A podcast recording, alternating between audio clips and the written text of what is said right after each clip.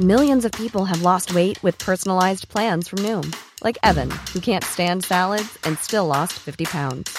Salads, generally, for most people, are the easy button, right? For me, that wasn't an option. I never really was a salad guy. That's just not who I am. But Noom worked for me. Get your personalized plan today at Noom.com. Real Noom user compensated to provide their story.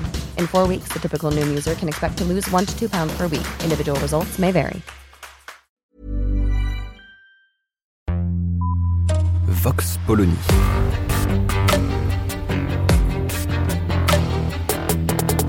L'actualité vue par la directrice du magazine Marianne, Natacha Polony.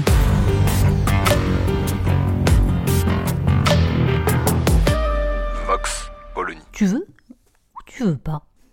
La valse hésitation de l'exécutif autour du projet de loi immigration prend des airs de vaudeville. Et l'opportunisme des LR, empressés de se racheter un peu de cohésion autant qu'une image d'opposant, ajoute encore au ridicule de la situation. L'immigration est sans doute le sujet où le gouffre entre les aspirations des citoyens et les discours du milieu politico-médiatique est le plus béant. Presque aussi béant sans doute que celui entre les discours officiels et les pensées véritables du même milieu politico-médiatique. Depuis 30 ans, pas un pouce de terrain n'a été gagné, les mêmes excommunications, les mêmes procès d'intention, les mêmes dénis de réalité, les mêmes postures aussi.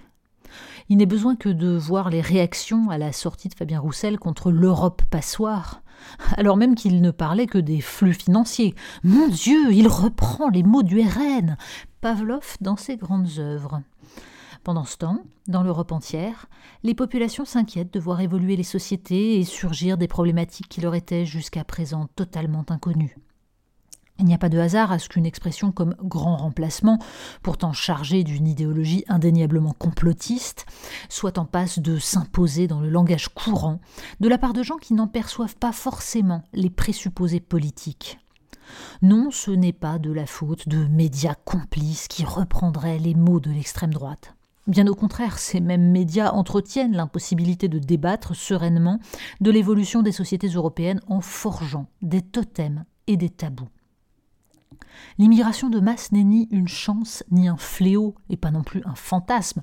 Elle est un fait qu'il faut gérer politiquement, ce qui signifie que les choix doivent appartenir aux citoyens.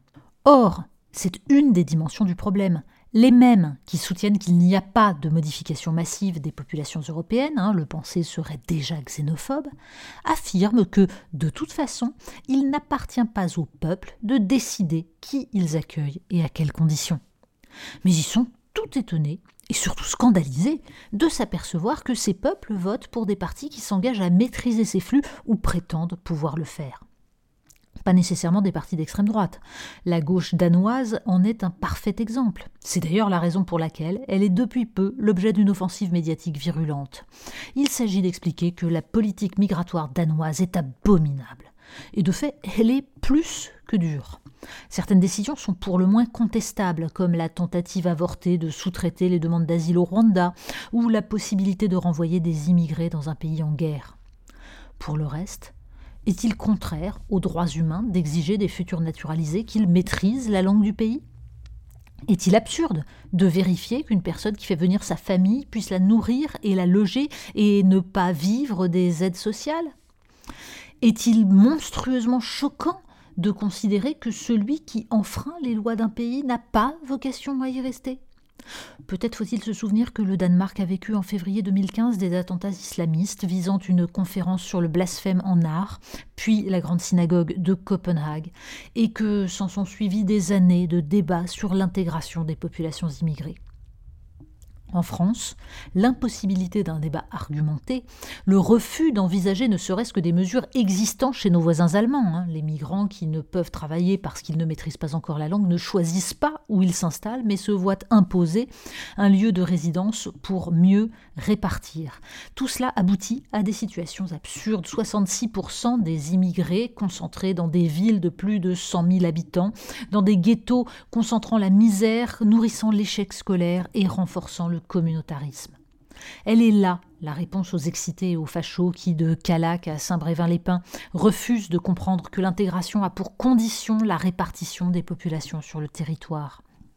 Mais la condition pour que les citoyens acceptent cela n'est pas de balayer leurs craintes en les traitant de xénophobes, mais de les assurer que les nouveaux arrivants s'intégreront, accepteront les règles de vie de leur nouvelle patrie et que leurs enfants seront élevés dans le désir de perpétuer une culture fondée sur l'émancipation des individus et la dignité de l'homme. Quiconque regardait le couronnement du roi Charles III ne pouvait qu'être frappé par la diversité des profils au sommet de la société britannique. Quiconque est véritablement attaché au modèle républicain laïque se doit de regarder en face ce qui est un échec français.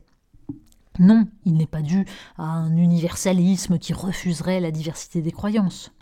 Le repli communautaire et la remise en cause de cet universalisme par les enfants d'immigrés sont au contraire le résultat de la ghettoisation, de la destruction progressive de la promesse d'ascension sociale sans laquelle il n'y a pas d'adhésion à la République et à ses principes.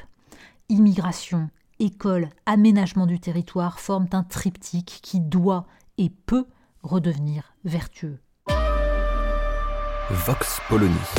Retrouvez tous les podcasts de Marianne sur les plateformes de streaming. Et puis les analyses, articles et entretiens de la rédaction sur marianne.net.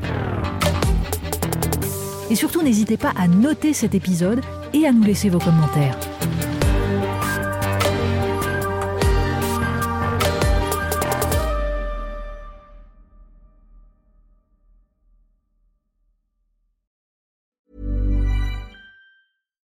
When you make decisions for your company, you look for the no-brainers. And if you have a lot of mailing to do, stamps.com is the ultimate no-brainer. It streamlines your processes to make your business more efficient, which makes you less busy.